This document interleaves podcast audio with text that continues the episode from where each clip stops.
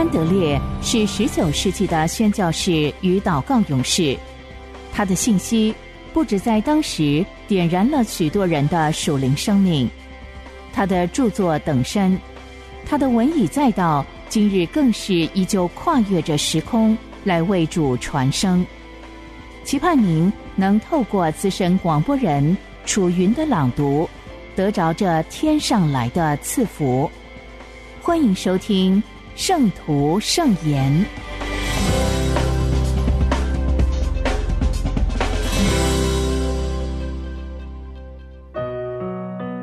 新生命，爱。约翰福音十三章三十四、三十五节：我赐给你们一条新命令，乃是叫你们彼此相爱。我怎样爱你们，你们也要怎样相爱。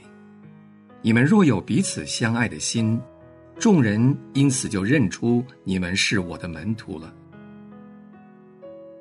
罗马书十二章十节。爱是不加害于人的，所以爱就完全了律法。约翰一书四章十一、十二节，亲爱的弟兄啊，神既是这样爱我们，我们也当彼此相爱。我们若彼此相爱，神就住在我们里面，爱他的心在我们里面得以完全了。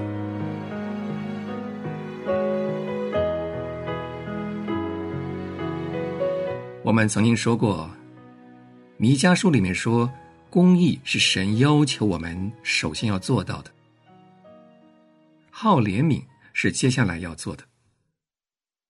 在旧约里面，公义常常处在更加显著的地位，而在新约，爱则首先被看成是至上的。要想找出使人形成这种看法的经文，并不难。当耶稣升天的时候，神的爱第一次被彰显出来。新的勇士的生命也是在这个时候第一次被赐下来。从此，我们就成了天父的儿女，彼此相爱。正是在这个基础上，主才能第一次提到新的命令。这个命令就是要叫人们彼此相亲相爱。当然，在新约当中。并没有比在旧约里面更少谈及公义，但是新约的负担就在于神赐给我们彼此相爱的能力，而这个能力是先前无法得到的。每一位基督徒都应当从心里承认，在这个首要的命令，也就是耶稣离世的时候所赐下来的新命令当中，耶稣的门徒所具有的独一无二的品德，就是。像兄弟一般彼此相爱，他应该一心一意的顺服主，遵行他的命令。要想正确运用这种兄弟般的爱，人应该留心的问题就不止一个。教会弟兄之间的爱是由天赋的爱而产生的，借着圣灵神的爱浇灌在我们心里，天赋奇妙的爱也向我们彰显出来，所以他的爱。就成为我们灵魂的生命和喜乐。我们对神的爱，则是从神对我们的爱这个泉源涌流出来的。我们对他的爱，自然而然使我们爱慕自己的弟兄。不要试图凭借我们自己的力量来遵行彼此相爱这个诫命，因为我们自己根本无法做到。我们要相信圣灵。他住在我们里面，把神的爱向我们显明出来，而且确实要使我们能够顺从他的爱。我们永远也不要说我没有感觉到爱，我并不觉得自己真的能够宽免这个人。你们决定要采取行动，不应当是凭着你们的感觉，相反，你们的职责就是要相信这条诫命。相信神要把遵行这个诫命的能力赐给你们。你们要借着顺服神，凭借你们自愿的选择，相信圣灵要赐给你们能力，并且说：“我要爱他，我确确实实爱他。”只要相信，你们最终就会有这种感觉。恩典使你们得着了能力，能以成就天赋要你们去做的一切。彼此相爱的尺度和法则，全在于耶稣的爱。他说：“我赐给你们一条新命令，乃是叫你们彼此相爱。我怎样爱你们，你们也要怎样彼此相爱。”在我们里面运行的永生，就是耶稣的生命。这个新生命只遵循我们在它里面所看出的律法，凭着在耶稣里面动工的能力，也要在我们里面动工。从此，耶稣就亲自活在我们里面，并且借着我们来爱别人。我们必须相信，这样的爱在我们里面有极大的能力，并且凭着这种信心，像他爱我们一样彼此相爱。要相信，真正的救恩就是像他爱我们一样彼此相爱。彼此相爱必须实实在在的在行为上表现出来。基督的能力来自爱心，他所产生的信心不仅仅是一种感觉，而是要完全借着在神话语里面所谈到的一切与基督相像的品性当中表现出来。你们要认真思想《格林多前书》十三章四到七节，对他所做的满有荣耀的描绘。留心这段经文给人带来的一切大有荣耀的鼓舞，叫人存着温柔的心，恒久忍耐，满有恩慈。在你们一切所作所为上，要叫别人看出基督的爱住在你们里面。你们的爱。要像耶稣的爱那样，叫别人从你们得着益处，而且要甘愿为人舍己，要常常存着爱心来对待神一切的儿女，不论他们罪恶有多么深重，或者是犯过多少错误，要叫你们对他们的爱，教会你们爱所有的人，要向你们的家人、教会和世人表明。在你们里面，最大的就是爱。要向所有人表明，神的爱完全住在你们里面，并且白白的在你们的生命里面动工。基督徒啊，神就是爱，耶稣就是神凭着这个大爱所做的恩赐，要借着他把爱赐给你们，叫你们得着像神一样充满爱心的生命。借着这样的信心来生活，你们便不会再抱怨说你们没有能力来爱别人。圣灵的爱从此就要成为你们的能力和你们的生命。主啊，我更清楚看出，整个新生命完全就是满有爱心的生命。你是神的爱子，是父凭着爱所做的恩赐。你降临下来，叫我们得着他的爱，并且使我们住在他的爱里面。圣灵被赐下来，要将神的爱浇灌在我心里，并且要向你、向信的人和一切的人涌流出来。主啊，我是你凭着爱心所救赎的，我活着就是要得着这爱，并且。凭着这个能力来爱所有的人，阿门。我们一起思想：一，弃绝神的话语的人常常说，只要我们得着了爱，我们相信什么都无足轻重了。于是，他们把爱看成是得着救恩的一个条件。他们热心为这个看法辩解，同时，正统派的人士又表现出。因信称义所怀的信心，仿佛爱并没有这么重要。这些做法是极为危险的。神就是爱，他的儿子就是他凭着爱而给予我们的恩赐，要把他的爱带给我们。圣灵把神的爱浇灌在人的心里，新生命就是满有爱心的生命，爱是最大的。但愿真正的爱。成为我们生命的重要组成。这个真正的爱，只有在遵行神的诫命的时候才能得着。二，我们曾经说过，你们即便感觉不到一丝一毫的爱，也必须要彼此相爱。你们对此不要觉得困惑不解。你们的能力并不在于你们的感觉，而在于你们的意志。叫住在你们里面的圣灵，从此成为你们的意志可以凭借的能力，在你们里面成就神所命令你们的一切。所以，即使你们完全感觉不到对你们的仇敌怀有丝毫爱心，你们也要凭着信心顺服的说：“父啊，我爱他，因为我相信圣灵在我内心中隐秘的作为，我确确实实爱他。”三，如果你们不愿加害于人，或者是在别人缺乏的时候乐于助人，千万不要以为这就是爱。爱绝对不仅仅如此。所谓爱，就是神的爱，爱就是神在你们还做仇敌的时候为你们所做的预先的安排，以后又借着保护你们所怀的满有恩慈的渴望，而向你们流露出来。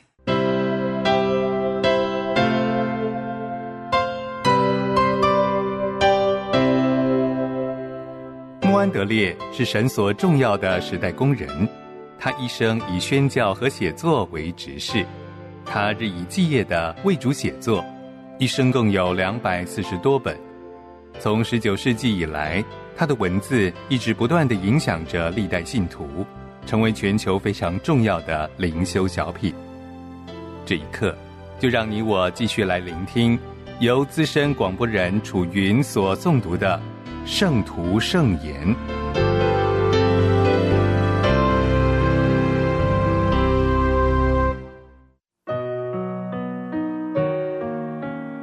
属天的医治，靠主耶稣的圣名。使徒行传三章十六节，我们因信他的名。他的名便叫你们所看见、所认识的这人见状了。正如他所赐的信心，叫这人在你们众人面前全然好了。使徒行传四章十节、十二节，你们众人和以色列百姓都当知道，站在你们面前的这人得痊愈，是因你们所定十字架。神叫他从死里复活的拿撒勒人耶稣基督的名，除他以外别无拯救，因为在天下人间没有赐下别的名，我们可以靠着得救。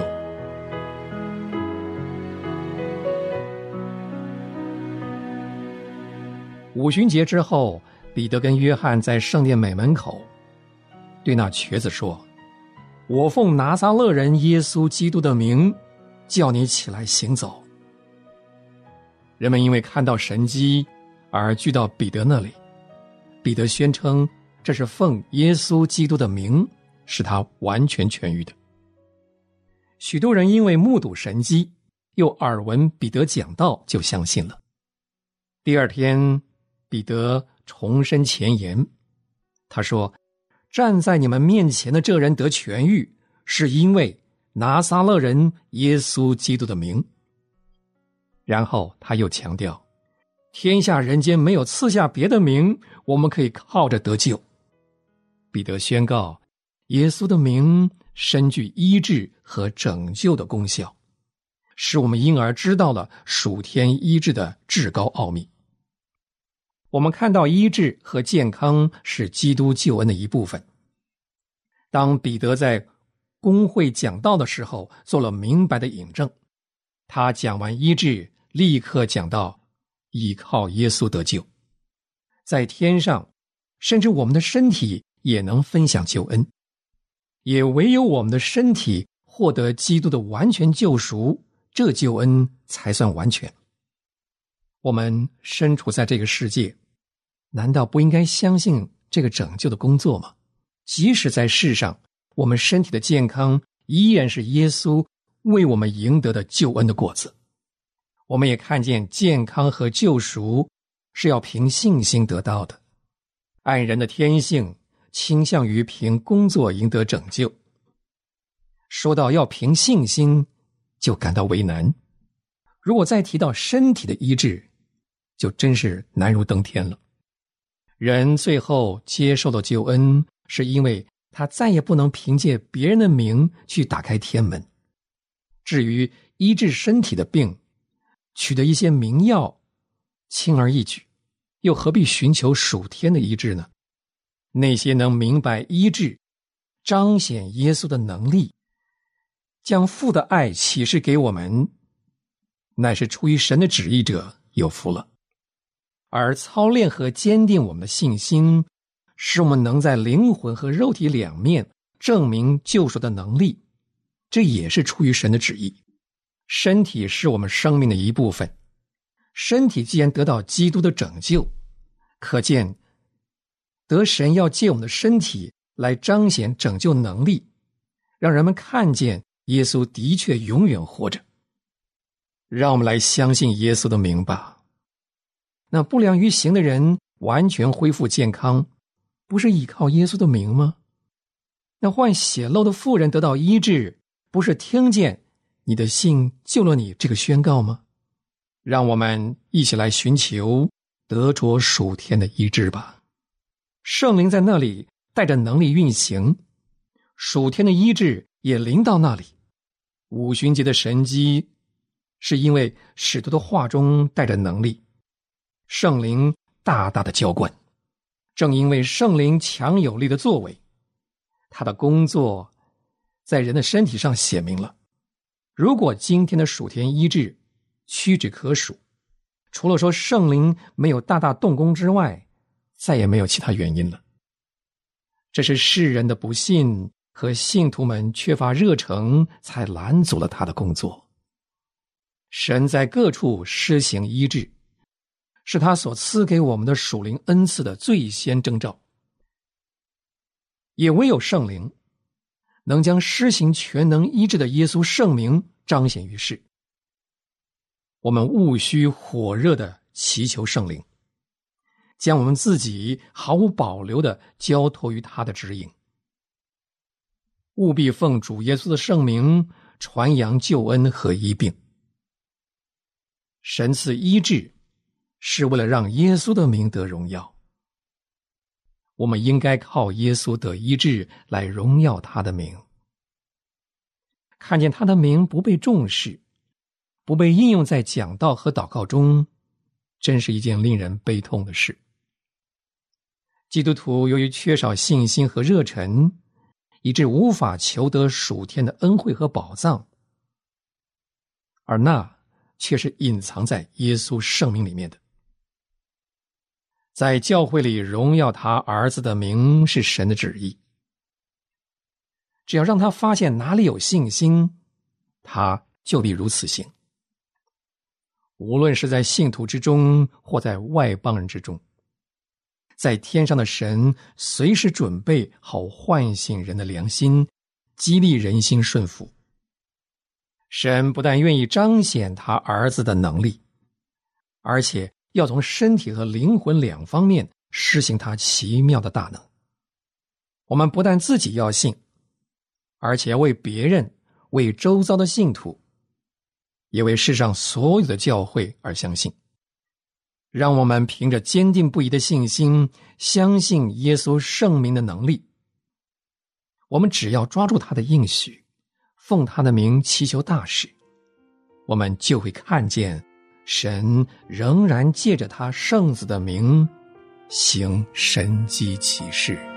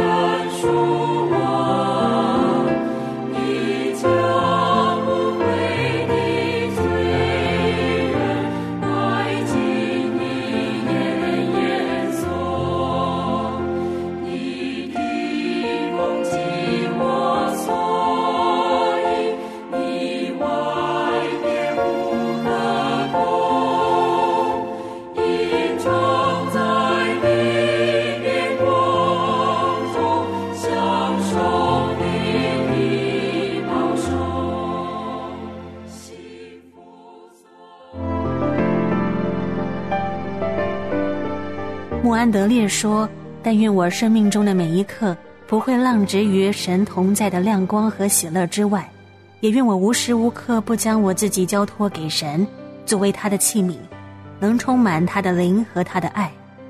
诚愿穆安德烈的但愿，也成为你我的心愿。”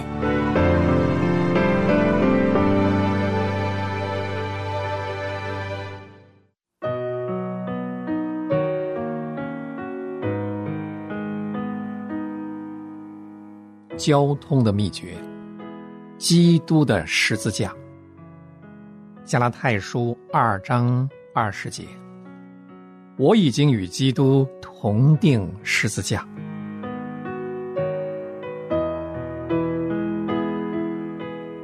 基督的十字架是他最大的荣耀，因为他自己卑微，以至于死在石架上。所以，神将他升为至高。十字架就是征服撒旦和罪恶的全能。基督徒与基督一同有份于这十字架。这位定十架的基督，借着圣灵住在信徒里面，而十架的灵也启发信徒。信徒今天活着，乃是一个已经与基督同死的人。当他认识基督定时架的大能，他向着世界和罪恶就是死的，向着神乃是活着，并且这个大能也就成了他生命中的实际。因为那位活在我们里面的基督，就是一位定十字架者。当我们的主对他的门徒说：“背起你的十字架来跟从我。”他们明白这一点吗？他们曾经看过人背负十字架，知道那是什么意思，就是指着在十字架上痛苦的死亡。基督是在他的一生中背负他的十字架，这十字架就是他要为世人受死的死刑的判决词。因此。每一个基督徒也必须背负他的十字架，知道他自己只配死，并且相信他已经与基督同定死了。现在乃是那位定死者活在他里面。罗马书说：“我们的旧人和他同定十字架。”加拉太书说：“凡属基督耶稣的人。”是已经把肉体连肉体的邪情私欲同定在十字架上了。又说，当我们接受这个十字架，我们就和保罗一同说：“但我断不以别的夸口，只夸我们主耶稣基督的十字架。”这是一个很深的属灵真理。请你一面默想，一面祷告，圣灵就必要教导你。但愿基督在十字架上的性情，他的谦卑，他对所有属世荣耀的舍弃，并他舍己的灵，能得着你。他死的全能，要在你里面做工，并且你在他的死里。变成他的形状，你也要认识他和他复活的大能。亲爱的弟兄姊妹，请你花时间让基督借他的灵来启示他自己，乃是定十字架的那一位。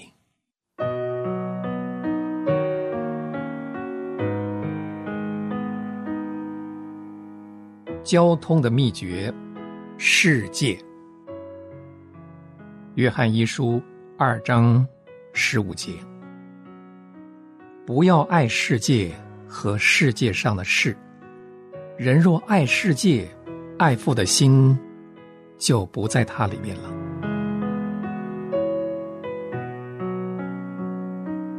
约翰很清楚告诉我们，他所说的世界是什么意思。他说：“凡世界上的事，就像肉体的情欲。”眼目的情欲，并今生的骄傲，都不是从父亲来的，乃是从世界来的。世界是一种性质，或者说是一种权势，就是人因着罪所堕落在其中的。这世界的神为着欺骗人的缘故，就把他自己隐藏在神所创造的东西里头，天天借着世界上的福乐，用诸般的试探围绕着基督徒。这就是夏娃在伊甸园所发生的故事。在创世纪第三章第六节，我们也发现约翰所提到的三种情形。第一，肉体的情欲。女人见那棵树的果子好做食物。第二，眼目的情欲，也悦人的眼目。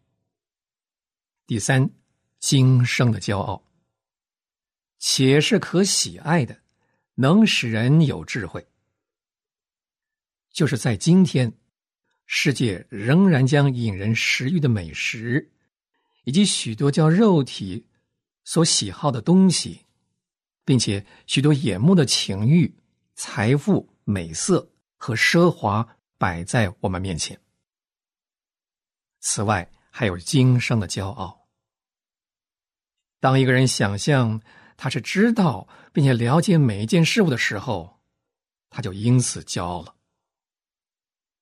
我们在这个世界中的生活，因着这许多引诱肉体的事物，那么多霸占我们眼目和我们心的事物，那么多属实的智慧和知识，真是充满了危险。所以，约翰告诉我们说：“不要爱世界，人若爱世界，爱父的心，这里原文是说父的爱就不在他里面了。”我们的主也呼召我们，如同当初呼召他的门徒一样，要我们撇下一切来跟随他。基督徒啊，你是生活在一个危险的世界里，紧紧依靠主耶稣吧。当他教导你远避世界和世界的吸引，你的爱就要在忠诚的侍奉里归给他。但是要记得，每天和主有交通，唯有他的爱才能消灭你爱世界的心，所以要花时间单独和主同在。